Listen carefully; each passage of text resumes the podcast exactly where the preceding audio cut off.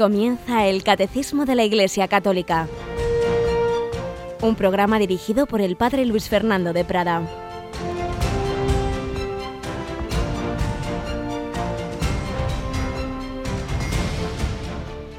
Alabados sean Jesús, María y José. Muy buenos días, un cordialísimo saludo, queridos amigos, querida familia de Radio María. Vamos a por este jueves, día eucarístico, día sacerdotal y día 22 de octubre en el mes del Rosario, de quien fue devotísimo de esta oración San Juan Pablo II. Hoy, 22 de octubre de 1978, inauguraba oficialmente su pontificado con las inolvidables palabras que repetiría tantas veces, no tengáis miedo, no tengáis miedo de abrir las puertas a Cristo, ese Cristo del que estamos hablando en el catecismo, explicando lo que nos dice el credo en esa su segunda parte, no tengáis miedo. Pues que no tengamos miedo en nuestra vida personal, comunitaria, que tengamos confianza que nuestra vida, en la vida de la Iglesia, esa Iglesia que está a punto de terminar el sínodo de la familia, con ese Papa que precisamente él escogió como obispo y cardenal, el Juan Pablo II lo llamó al cardenal entonces Jorge Mario Bergoglio, primer obispo, arzobispo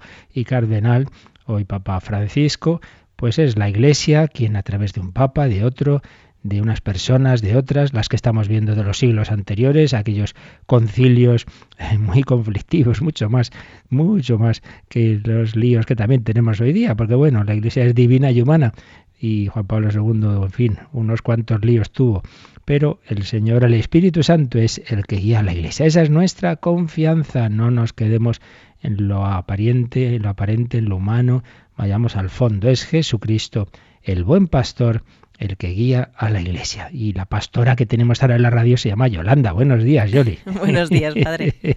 bueno, si te gusta eso de pastora, pero yo creo que en este contexto bíblico es un término bonito, ¿no te más ovejita. Ah, bueno, si prefieres ser ovejita, muy bien.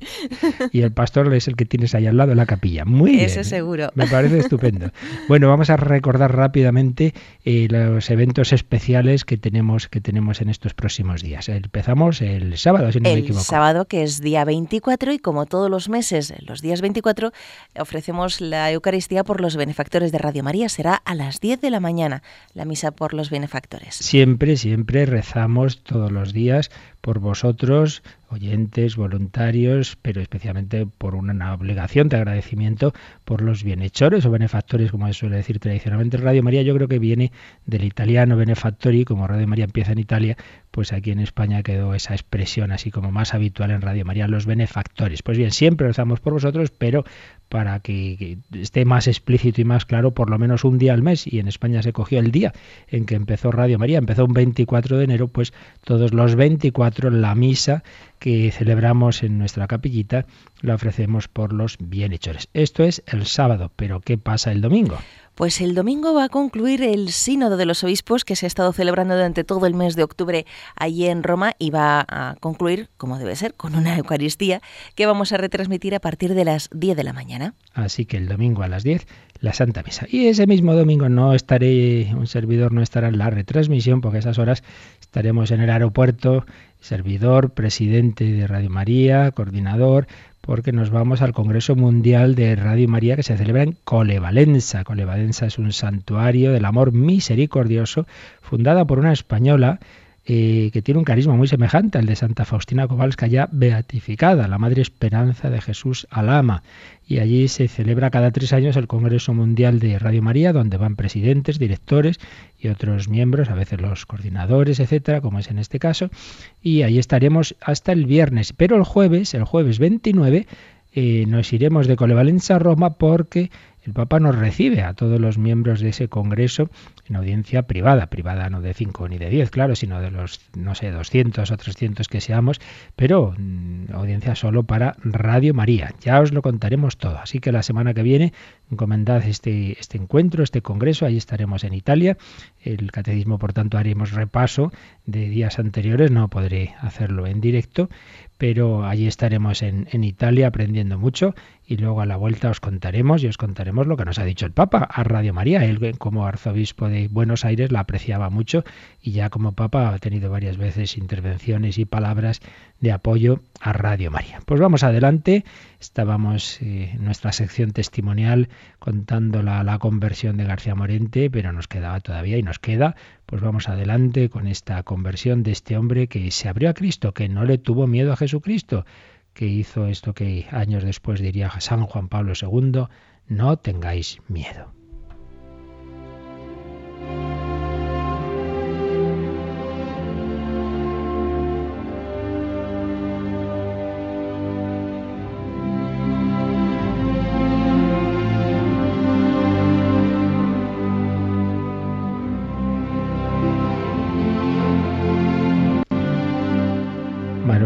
García Morente. Habíamos visto en días anteriores cómo de pequeñito educado en la fe, luego perdió la fe, gran profesor de filosofía, se quedó en su razón, en sus razonamientos, no creía en Dios, pero cuando está sufriendo mucho, cuando está en esa situación tan difícil, en París, España está en guerra civil, sus hijas se han quedado en España, él está allí, eh, había quien quería su muerte, y está allí sufriendo, intenta hacer cosas que no le salen para reunirse con sus hijas, eh, pero otras eh, ocurren acontecimientos con los que él no contaba, eso le hace empezar a pensar si hay una providencia, empieza a pensar si hay un Dios, pero nos quedábamos ayer en que decía esto, me había...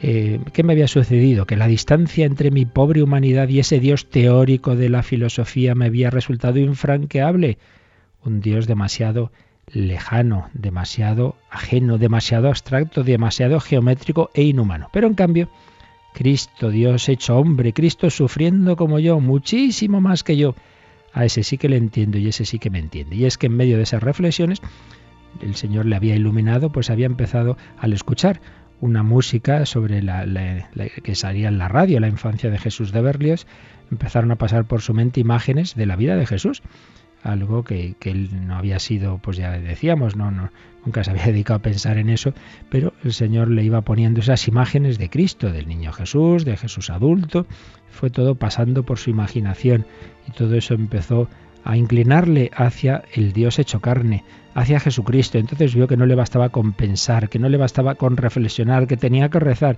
Intentó rezar, pero se había olvidado del Padre Nuestro. Ahí nos quedábamos ayer. Y sigue su propio relato contándonos que recordó cómo su madre le había enseñado a rezar, intentó reconstruir el Padre Nuestro y el Ave María, y de ahí no pudo pasar. No importaba demasiado, lo cierto era que una inmensa paz se había adueñado de mi alma. Se sentía ya otro hombre, el hombre nuevo. Miró por la ventana, vio lo de siempre, Montmartre, Estamos en París, recordemos. Pero los ojos eran nuevos y vio un significado que no había aparecido antes. Montmartre, el monte de los mártires. Vio a los mártires que aceptaban libremente el supremo sacrificio. Querer libremente lo que Dios quiera. He aquí el ápice supremo de la condición humana. Hágase tu voluntad en la tierra como en el cielo. Las primeras conclusiones, los primeros propósitos del cristiano Manuel García Morente empezaron a trazarse.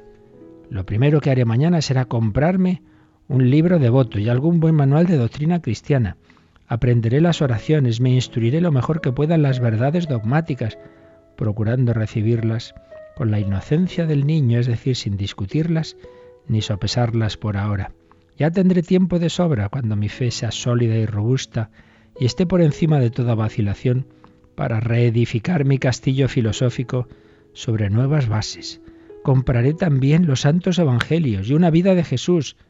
Jesús, Jesús, misericordia, misericordia. Una figura blanca, una sonrisa, una demanda de amor, de perdón, de universal ternura. Jesús. Realmente ya se había convertido. Realmente esa luz que Dios le había dado, ese tener en su imaginación esas imágenes de Cristo, todo ello había ido tocando su corazón, pero aún quedaba lo más fuerte.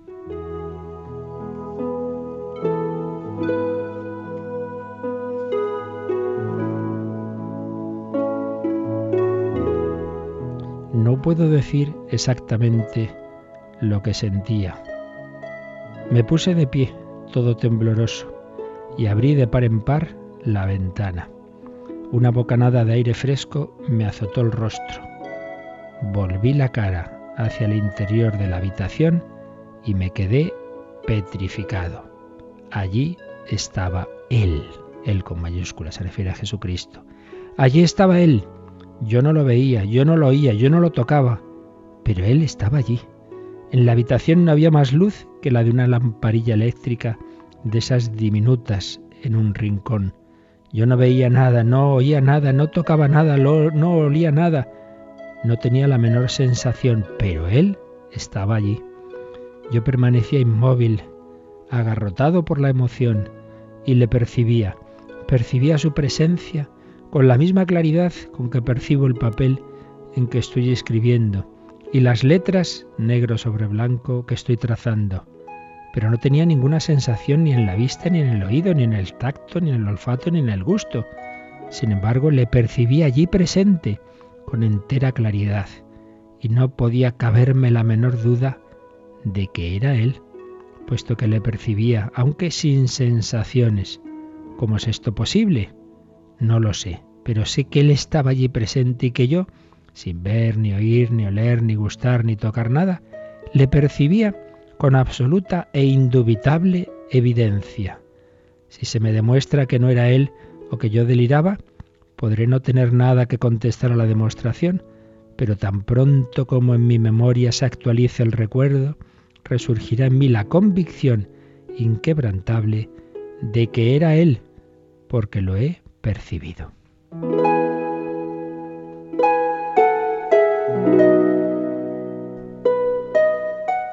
Sé cuánto tiempo permanecí inmóvil y como hipnotizado ante su presencia. Sí sé que no me atrevía a moverme y que hubiera deseado que todo aquello, él allí, durara eternamente, porque su presencia me inundaba de tal y tan íntimo gozo que nada es comparable al deleite sobrehumano que yo sentía. Nada es comparable a ese deleite sobrehumano. Era como una suspensión de todo lo que en el cuerpo pesa y gravita, una sutileza tan delicada de toda mi materia que dijérase no tenía corporidad como si yo todo hubiese sido transformado en un suspiro o céfiro o hálito. Era una caricia infinitamente suave, impalpable, incorpórea, que emanaba de él y que me envolvía y me sustentaba en vilo, como la madre que tiene en sus brazos al niño. ¿Cómo terminó la estancia de él allí? Tampoco lo sé. Terminó. En un instante desapareció. Una milésima de segundo antes estaba él aún allí y yo le percibía y me sentía inundado de ese gozo sobrehumano que he dicho. Una milésima de segundo después, ya él no estaba allí, ya no había nadie en la habitación, ya estaba yo pesadamente gravitando sobre el suelo y sentía mis miembros y mi cuerpo sosteniéndose por el esfuerzo natural de los músculos. ¿Cuánto tiempo duró su presencia? Ya he dicho que no lo sé. Debió durar poco más de una hora. Supongo que su presencia comenzó hacia las dos y terminó poco después de las tres de la madrugada. Pero estos cálculos pueden ser muy bien erróneos. Puede ser que su presencia no haya durado más que minutos o un brevísimo instante. No tengo sobre esto ninguna convicción firme.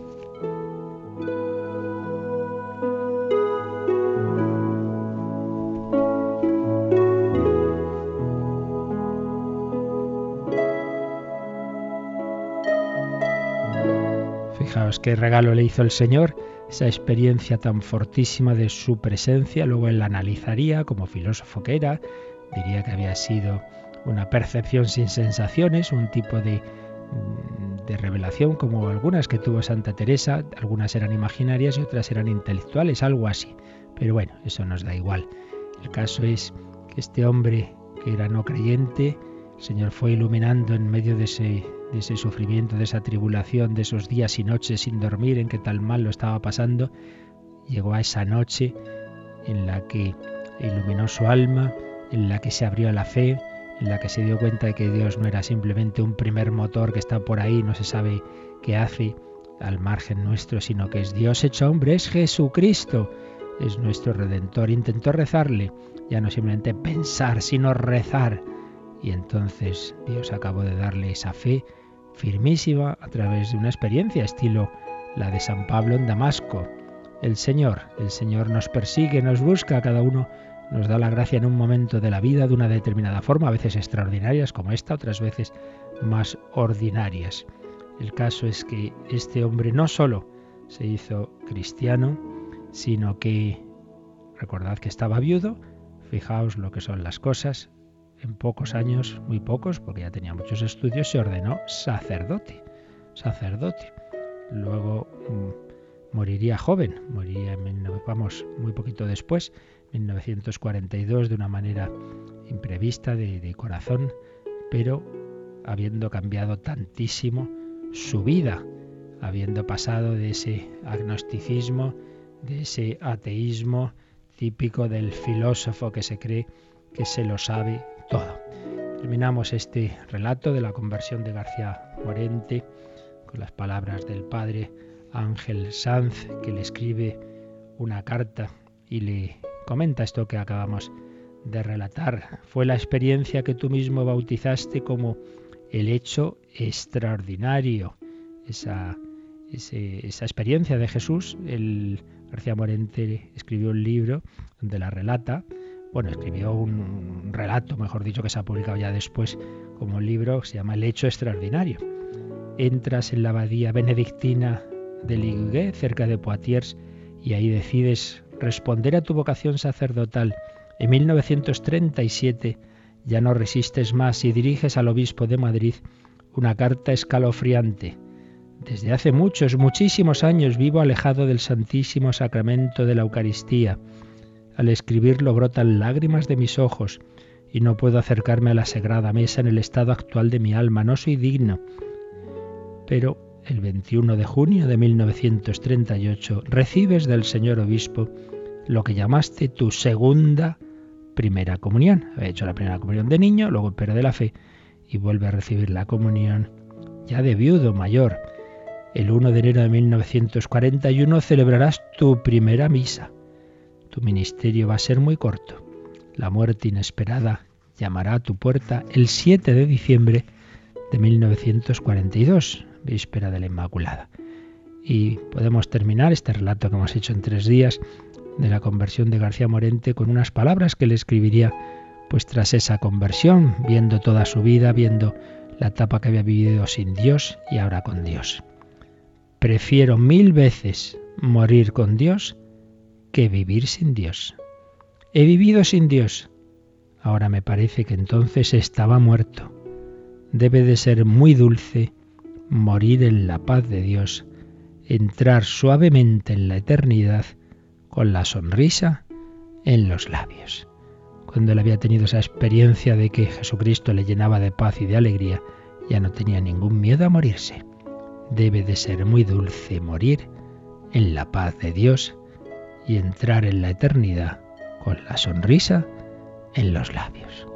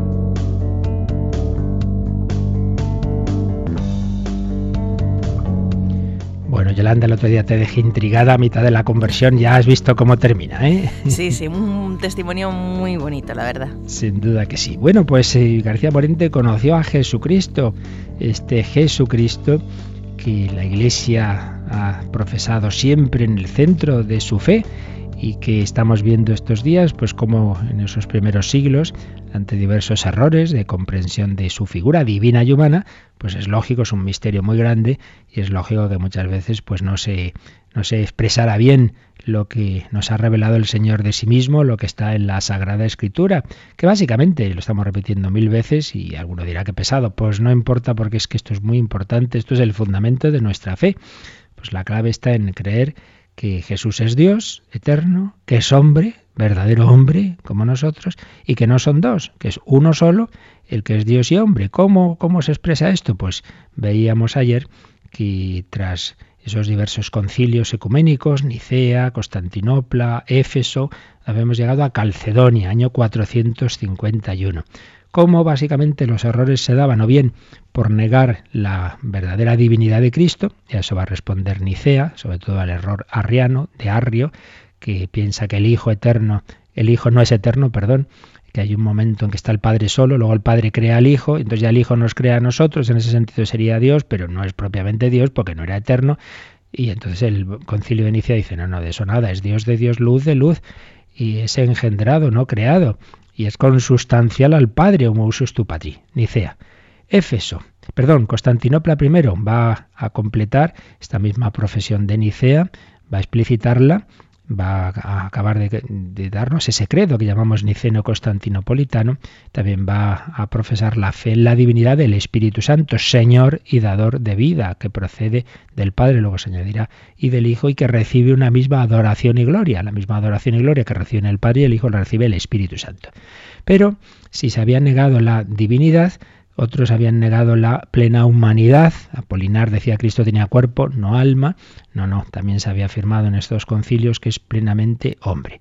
Pero luego estaban teorías de la escuela de Antioquía que insistían mucho en, en esa doble naturaleza, divina y humana. Eso está muy bien. El peligro es que si eso se acentúa demasiado, al final parecían que eran dos personas, una persona humana de la que sería madre eh, la Virgen María y luego una persona divina y luego se unen. Entonces el verbo habita en ese hombre em, llamado Jesús, como si fueran dos sujetos distintos. Esto ya antes había dado en otra versión peor, que era el adopcionismo. Jesús sería un simple hombre que en el bautismo es adoptado por el Padre. Y entonces Éfeso dice, no, no, no, hay un único sujeto, la persona segunda de la Trinidad, el Hijo eterno de Dios, se hace hombre y ese es del que es madre María. María es madre de esa persona que es divina, por tanto María es madre de Dios. Hay un único sujeto. Pero eh, ahí se acentúa en Éfeso la unidad. Cristo un único sujeto, una única persona.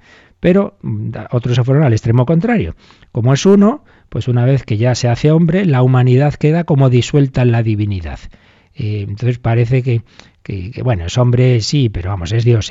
Al final te quedas con que es Dios. Pues sí, pero que es hombre verdadero, que tiene pensamiento, que tiene sentimientos, que todo eso quedaba como diluido. Es el monofisismo, monofisis, una única naturaleza, solo la naturaleza divina. Y entonces Calcedonia va a darnos esa fórmula que ayer leíamos, que, expresa y profesa una única persona, pero en dos naturalezas, divina y humana. Un solo y mismo Cristo en dos naturalezas y añadía estos adverbios sin confusión, sin cambio, sin división, sin separación.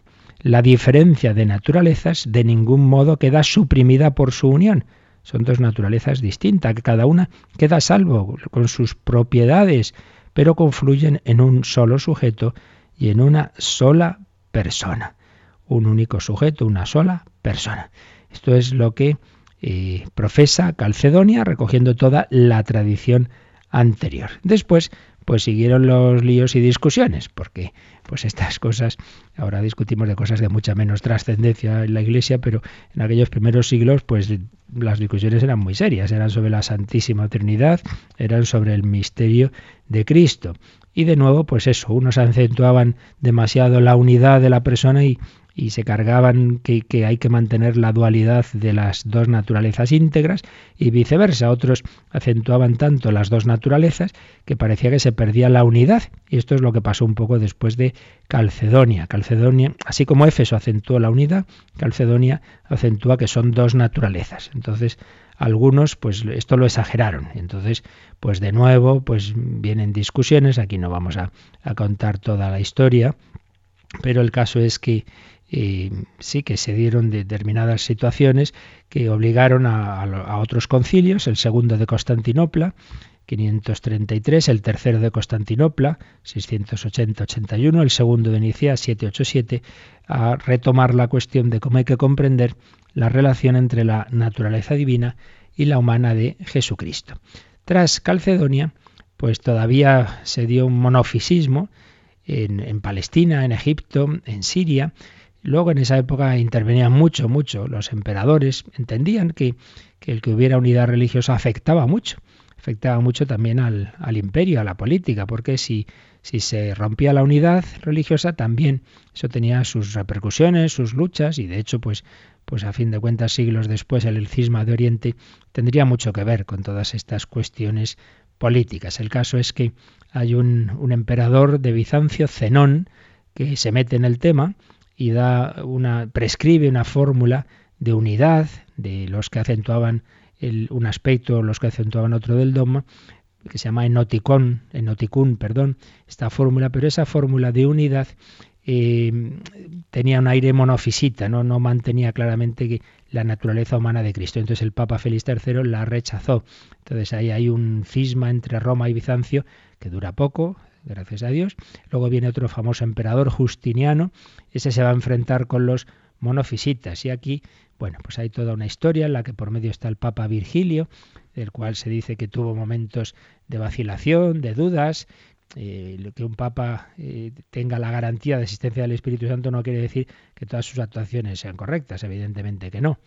Quiere decir que cuando actúa como papa, como supremo doctor de la Iglesia y de una manera definitiva, ahí Cristo no permite que se equivoque.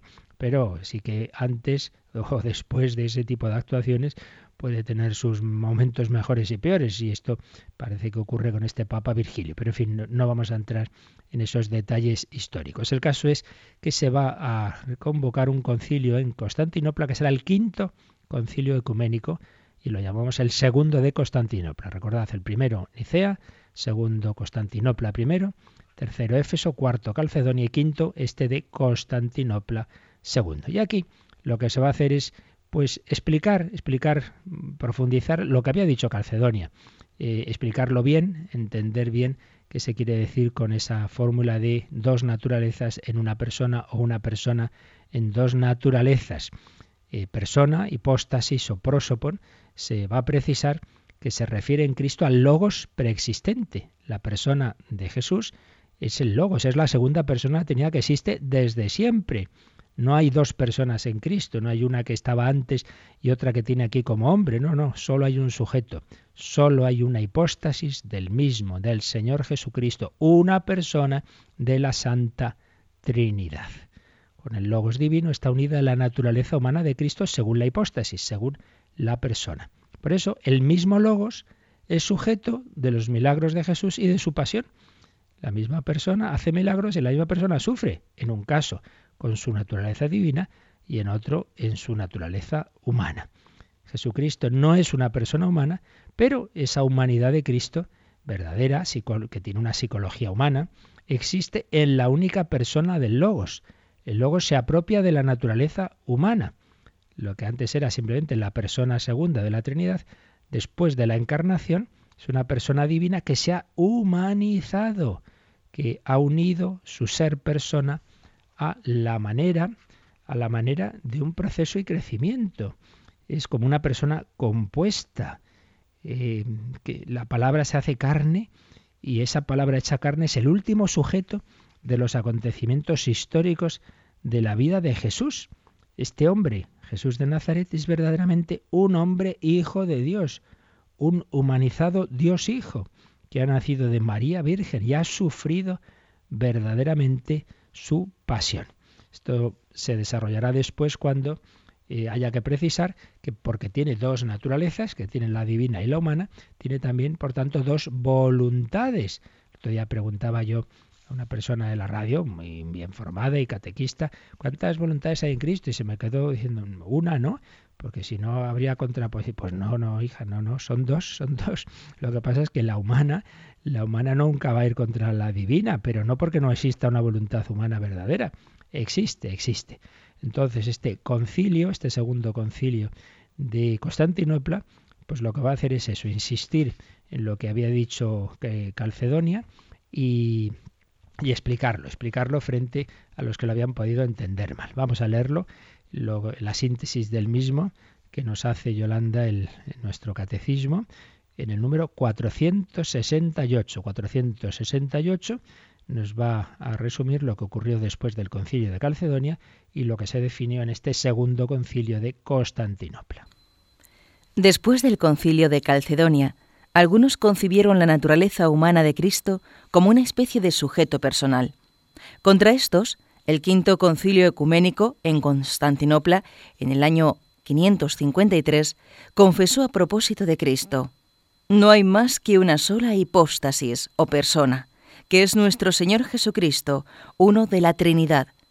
Por tanto, todo en la humanidad de Jesucristo debe ser atribuido a su persona divina como a su propio sujeto, no solamente los milagros, sino también los sufrimientos y la misma muerte. El que ha sido crucificado en la carne, nuestro Señor Jesucristo, es verdadero Dios, Señor de la gloria y uno de la Santísima Trinidad. Como veis, pues este concilio vuelve a insistir en las ideas que llevamos varios días diciendo. Puede parecer un poco repetitivo, pero es que realmente aquí nos jugamos mucho. ¿eh? No, no es una mera cuestión de palabras, es que aquí está nuestra espiritualidad. Si yo me creo que el que ha muerto por mí es uno de la Santísima Trinidad, no es lo mismo que decir, bueno, un gran profeta, no, no, no, que es que es Dios mismo, pero un Dios que es verdadero hombre, porque también a veces se oye cuando se le dice a uno, mira, más sufrió el Señor, sí, claro, pero era Dios, oiga, oiga, era Dios y era hombre, sufrió más que tú y que yo, porque como hombre perfecto tenía una grandísima sensibilidad. A ver si que piensas que porque fuera Dios, su humanidad no sufría en su cuerpo y en su alma. Eh, a veces eso lo entendemos muy mal. Verdadera naturaleza humana. Pero esa naturaleza humana es de un sujeto, es de un yo que es divino. Pero el que sea de ese yo divino no le quita nada de sufrimiento. Al revés, al revés. Pues le da un sufrimiento no solo los sufrimientos físicos y que pudo tener cualquier otro crucificado, sino los, los sufrimientos espirituales en su alma de ser cabeza de una humanidad pecadora por la cual está ofreciendo la vida por tus pecados y los míos, que él veía también. Esto ya lo explicaremos eh, más adelante. Por eso todo lo que hace esa humanidad de Jesucristo, nos ha dicho el catecismo, mm, basándose en este concilio, debe ser atribuido a la persona divina, como a su propio sujeto. Uno de la Trinidad ha sufrido. Uno de la Trinidad ha sufrido. ¿Quién es ese uno de la Trinidad? La segunda persona de la Trinidad. Y aquí el catecismo nos remite a un número que ya vimos, el número 254, cuando estábamos viendo la Trinidad. Pues vamos a leer ese número, Yolanda, el 254. Las personas divinas son realmente distintas entre sí. Dios es único, pero no solitario. Padre, Hijo, Espíritu Santo no son simplemente nombres que designan modalidades del ser divino, pues son realmente distintos entre sí. Él, que es el Hijo, no es el Padre, y el que es el Padre no es el Hijo, ni el Espíritu Santo, el que es el Padre o el Hijo.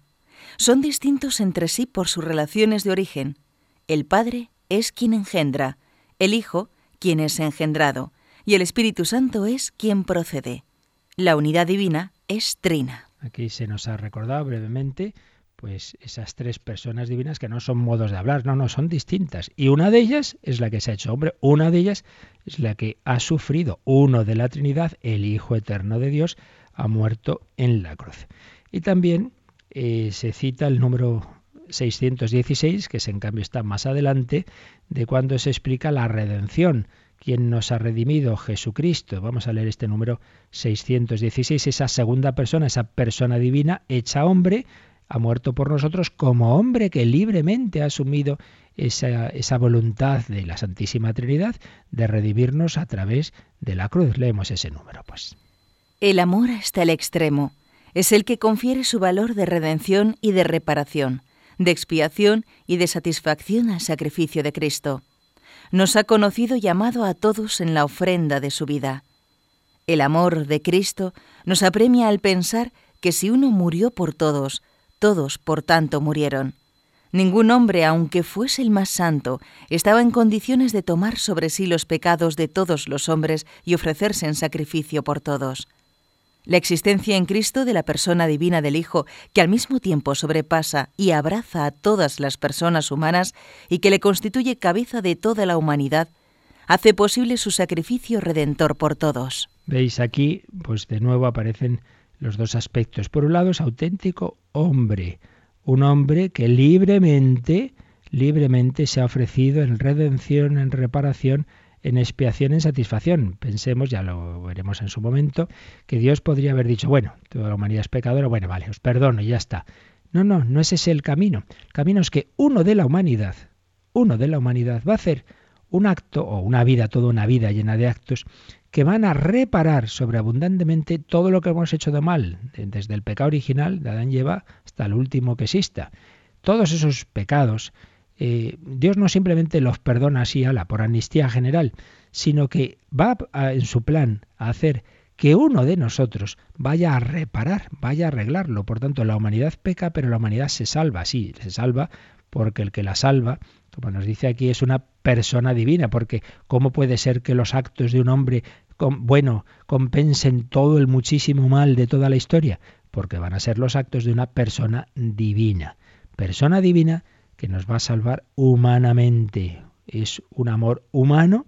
Cristo, el Hijo de Dios hecho hombre, me amó y se entregó a la muerte por mí, pero ningún hombre, aunque fuera el más santo, dice el catecismo, hubiera podido tomar sobre sí todos los pecados y, hacer llevar una vida que hubiera podido reparar por todos ellos, a no ser que sus actos tuvieran un valor infinito. Y claro, los tienen, porque aunque es hombre, esa humanidad es la de una persona divina, de esa segunda persona de la Trinidad, que al mismo tiempo sobrepasa y abraza a todas las personas humanas. Y por eso su sacrificio redentor es por todos misterio de Cristo, Hijo eterno de Dios, hecho hombre de María, por obra del Espíritu Santo, por cada uno de nosotros. Y nuestra única posible salvación está en aceptarlo. Así lo veían esos primeros cristianos, así lo veían esos concilios, los siglos IV, V, así nos lo enseñaba en el cambio de milenio Juan Pablo II en ese, en ese jubileo del 2000 repitiendo una y otra vez, abrir las puertas a Cristo. Es el mensaje de todos los siglos de la Iglesia, de todos los concilios, de todos los papas, porque no es una cosa opcional, no es un hombre más o menos eh, extraordinario, es el Hijo de Dios hecho hombre. Vamos a recordar ese mensaje. No tengáis miedo, abrid las puertas a Cristo.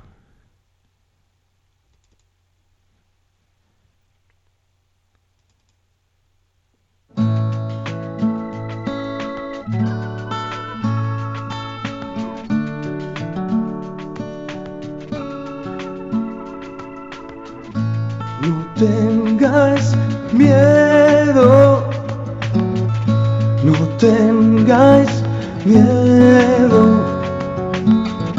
no tengáis miedo.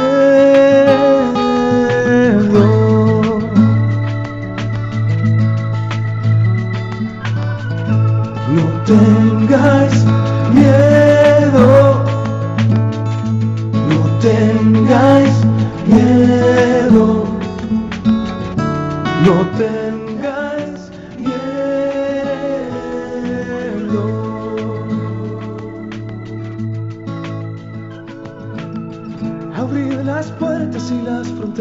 de los estados y los sistemas, de la cultura y el desarrollo. No tengáis miedo que Cristo sabe lo que hay dentro del hombre. Solo Él lo sabe, solo Él lo sabe.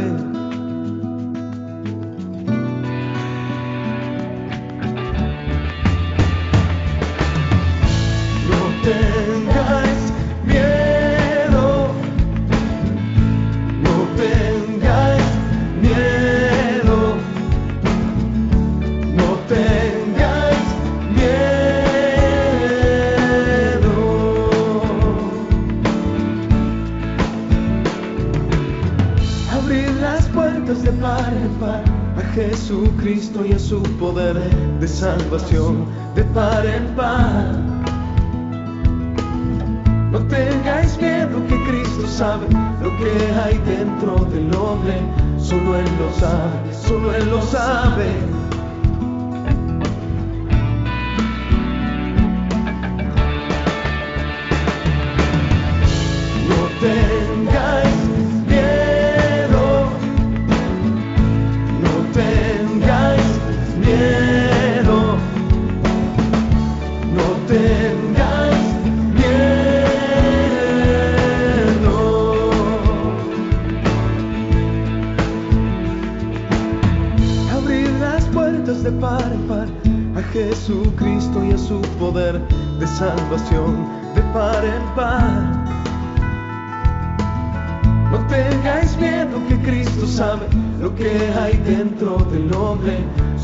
Lo sabe,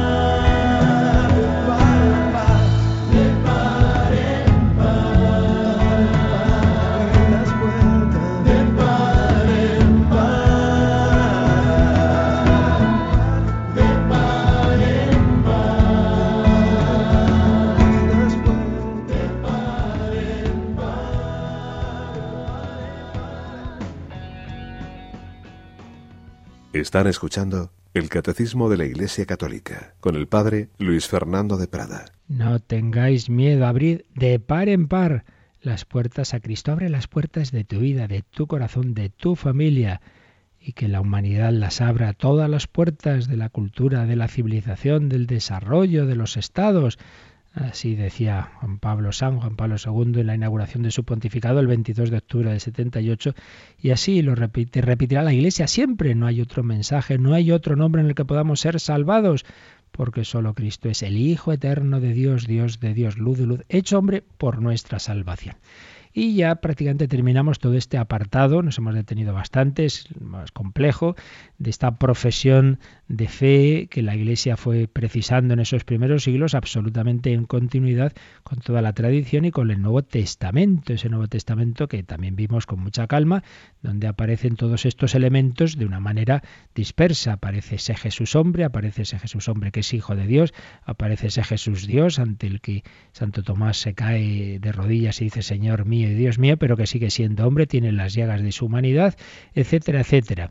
Eh, entonces todo este apartado que hemos estado viendo se titula Verdadero Dios y verdadero hombre, pero todavía iba a seguir habiendo otros concilios ecuménicos que aún quedaba de precisar cosas sobre esa naturaleza humana que tiene dos voluntades, como decíamos antes, que tiene dos entendimientos, perdón, la, eh, Cristo tiene dos voluntades, una divina y una humana, eh, porque es una persona, hemos dicho, en dos naturalezas, entonces tiene dos voluntades, la divina, común con el Padre y el Espíritu Santo, y la humana, solo suya, y también dos entendimientos, dos inteligencias, la divina y la humana.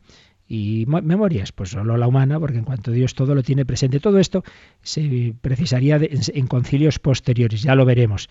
Y en el catecismo viene en el apartado cómo es hombre el Hijo de Dios. Pero nos queda de este apartado que estamos terminando el número 469.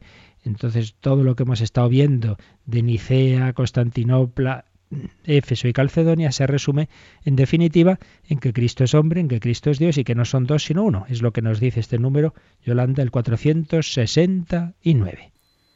La Iglesia confiesa así que Jesús es inseparablemente verdadero Dios y verdadero hombre.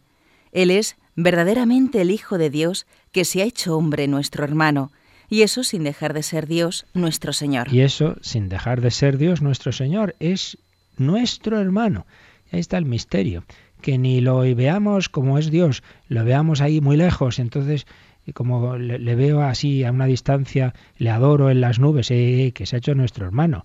Ojo, que está ahí trabajando en Nazaret, que es ese niño en el portal de Belén, que es ese que va por los caminos de Palestina, que es ese que habla con la samaritana y con el joven rico, que es ese que muere en la cruz. Es nuestro hermano, es hombre verdadero. Y en este sentido viene muy bien rezar esa preciosa oración que San Ignacio pone al principio de sus ejercicios, aunque no es suya, él la recoge. Alma de Cristo, santifícame, cuerpo de Cristo, sálvame. Es hombre, pero a la vez ese hombre es Dios. Entonces es nuestro hermano, pero no es ahí un colega, eh, un gran profeta, un líder o un superstar. No, no, no. Es el Hijo de Dios hecho hombre. Aquí está todo el misterio. Y este número 469 termina con unos textos litúrgicos, un tropario eh, antiguo que viene ahí parte en latín y por eso mejor lo voy a leer yo, Yolanda, no sé, que con el latín te armes un poco de lío, ¿verdad? Dice, id quod fuit remansit et quod non fuit assumsit, es decir, permaneció en lo que era y asumió lo que no era. Canta la liturgia romana. Es la antífona de, de laudes del día primero de enero, sabéis, Santa María, Madre de Dios. Y se recoge también la liturgia de San Juan Crisóstomo, que proclama y canta, oh Hijo único y Verbo de Dios, siendo inmortal, te has dignado por nuestra salvación encarnarte en la Santa Madre de Dios y siempre Virgen María. Sin mutación te has hecho hombre y has sido crucificado. Oh Cristo Dios, que por tu muerte has aplastado la muerte, que eres uno de la Santa Trinidad, glorificado con el Padre y el Santo Espíritu, sálvanos. Fijaos qué precioso y qué misterio. Cristo Dios, que por tu muerte has aplastado la muerte, ha muerto en su naturaleza humana, el que es Dios, el que es uno de la Trinidad, uno de la Trinidad, ha sufrido, uno de la Trinidad, ha muerto por nosotros. Este es el misterio de nuestra fe cristiana. Nuestro Dios no es ese Dios del deísmo, al que, en el que pensaba García Morente antes de su conversión, ese Dios que se ha quedado en la nube de su trascendencia, ese Dios lejano. Nuestro Dios es ese Jesús que le empezó a venir a su mente, guiada por el Espíritu Santo, al oír aquella música de la infancia de Jesús de Berlioz. Nuestro Dios es ese niño Jesús, es ese nacido de la Virgen María, la Teotocos, la Santa Madre de Dios. La Iglesia profesa esta fe que tenemos resumida en ese credo niceno constantinopolitano. La Iglesia profesa esta fe en el Verbo de Dios y recordábamos, pero podemos terminar hoy volviendo a leer que otro credo, bastantes siglos posterior, el siglo XX, el que compuso el Papa Pablo VI, el credo del pueblo de Dios, para terminar el año de la fe, que convocó en 1968, pues decía estas palabras ese credo del pueblo de Dios. Creemos en nuestro Señor Jesucristo, el Hijo de Dios. Él es el Verbo eterno, nacido del Padre antes de todos los siglos y consustancial al Padre, homousios tu patri, por quien han sido hechas todas las cosas. Fijaos, ahora eh, estas palabras ya las podemos entender mejor después de todo lo que hemos visto. Aquí Pablo VI está recogiendo eh, frases de ese credo de Nicea y Constantinopla y la expresión concreta que se pone en Nicea de consustancial al Padre, homousios tu patri, por quien han sido hechas todas las cosas. Esto aparece en San Pablo y en San Juan. Todavía respondíamos a una comunicante que decía si, si el creador era solo el Padre. No, no, no.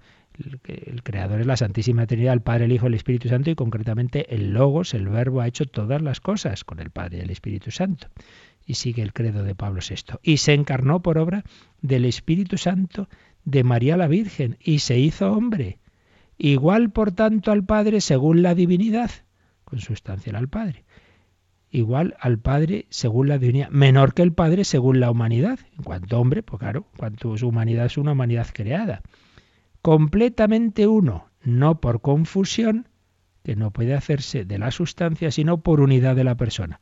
Y ahora esto lo podemos entender después de haber visto Calcedonia. Es uno porque hay un único sujeto, una única persona, pero tiene dos naturalezas. No se han mezclado, no sale ahí un totum revolutum, que esto no se sabe si es humano o divino, es lo que decía el monofisismo. No, no, no, no, no. Eh, en su naturaleza humana es una auténtica naturaleza con, con, con, una psicología propia. Esto ya lo veremos con más detalle, pero bueno, yo creo que después de todo este recorrido, un poquito complicado, creo que nos ha podido quedar claro que entendemos cuando decimos Cristo es una única persona, un único sujeto en dos naturalezas. Y vuelvo a los ejemplos que son lo más sencillito, que no siempre son exactos, pero son los que, si no tenemos eso, nos falta la capacidad intelectual que tenían estos grandes teólogos de esos primeros siglos, pero el ejemplo siempre nos puede ayudar más, ¿verdad? ¿Quién viene por ahí? Pedro. ¿Qué es Pedro? Médico y abogado. ¿Quién viene por ahí? El Hijo de Dios. El Hijo, la segunda persona. ¿Qué es Dios y hombre? ¿Quién? Sujeto, persona. ¿Qué? Naturaleza divina y humana. Yo tengo frío o calor, tengo frío en mi brazo derecho, que lo tengo metido en un barreño de agua fría, y tengo calor en mi brazo izquierdo, que lo tengo metido en el barreño de agua caliente.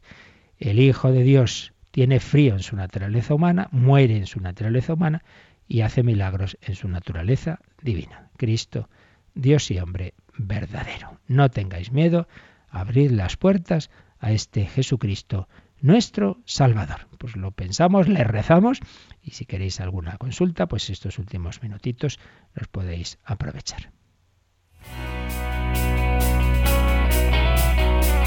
Participa en el programa con tus preguntas y dudas. Llama al 91 153 8550. También puedes hacerlo escribiendo al mail catecismo arroba radiomaria.es. Catecismo arroba radiomaria.es.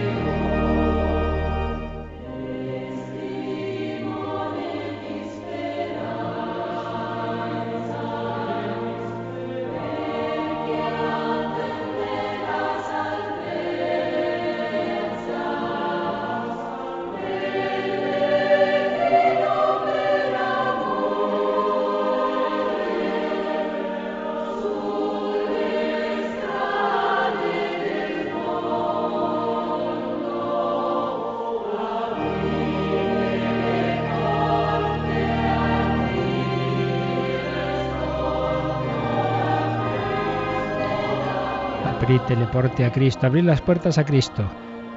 el himno que compuso el maestro Frisina para la beatificación de Juan Pablo II. Abrir las puertas a Jesucristo. Ese Jesucristo del que teníamos pendiente alguna pregunta de algún oyente, ¿verdad, Yolanda? Sí, nos llamó Antonio de Murcia y pregunta que si Cristo tiene alma humana y la existencia de esa alma humana la tenía ya antes de que pecaran Adán y Eva. No, no, no, no, no. Hay que tener claro que en su naturaleza divina, claro, el verbo, el Hijo de Dios es eterno. Pero la naturaleza humana de Cristo, cuerpo y alma, empieza a existir en la encarnación, es decir, en el momento en que María dice sí, y aquí la esclava del Señor, es decir, en el inicio de la era cristiana hace 2020 eh, años más o menos, ya sabéis que el calendario nos hizo exacto que Cristo nació el siglo, el año sexto antes de Cristo, más o menos según parece, pero bueno, da igual la precisión. A lo que vamos es que hasta que no se realiza esa encarnación en el seno de María por obra del Espíritu Santo, hasta ese momento Dios no crea el alma humana de Cristo, que se une a ese cuerpo que se empieza a formar por obra del Espíritu Santo en el seno de María. Entonces, el verbo, como Dios, como con el Padre y el Espíritu Santo, claro, es el creador de todo, es anterior a todo, y, ese sí que está ahí presente en la historia de la humanidad y en el pecado de Adán, pero en cuanto hombre, solo empieza a existir esa humanidad en el momento de la encarnación. Entonces Jesús podrá decir, antes que Abraham existiera, yo soy, yo soy esa persona divina en su naturaleza divina, pero en cuanto hombre tiene 30, 30 y tantos años y eh, cuando dice eso y, y, en cambio su alma humana no existía antes. Tenemos siempre, por tanto, veis que diferenciar lo que es la persona divina, la naturaleza divina, que es eterna, y en cambio la naturaleza humana, que empieza a existir en el momento de la encarnación en el seno de María, que antes no existe y que tiene esos dos componentes que tenemos todos, ¿no? El cuerpo, que nosotros procede de nuestros padres, en el caso de Jesús solo de María Madre, no tiene San José, no interviene en la concepción biológica, y luego el alma, que es creada por Dios, como la de todos nosotros, en ese momento de la concepción. En ese momento, no antes. Antes no existía el alma humana, existía el verbo, el logos, el Hijo eterno de Dios, la persona divina. Pues nada, sí, terminamos este apartado tan importante sobre ese misterio de Cristo, Dios y hombre verdadero, pero queda cosas muy importantes, cómo nos conoce Jesús, cómo nos ama Jesús, eh, él nos veía, no nos veía, eh, sufría pensando en cada uno, eh, tenía dos voluntades, y todo esto es lo que después en la historia de la Iglesia también se va a ir precisando y es tan importante para nuestra espiritualidad. Pues ya lo veremos, aunque como os decía, no la semana que viene, que estará un servidor en Italia, en el Congreso Mundial de Radio María, sino ya a la siguiente. La bendición de Dios Todopoderoso, Padre, Hijo y Espíritu Santo, descienda sobre vosotros. Alabado sea Jesucristo.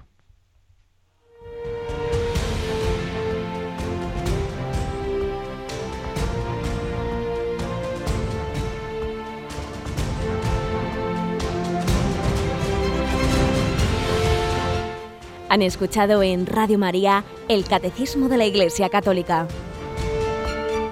un programa dirigido por el Padre Luis Fernando de Prada.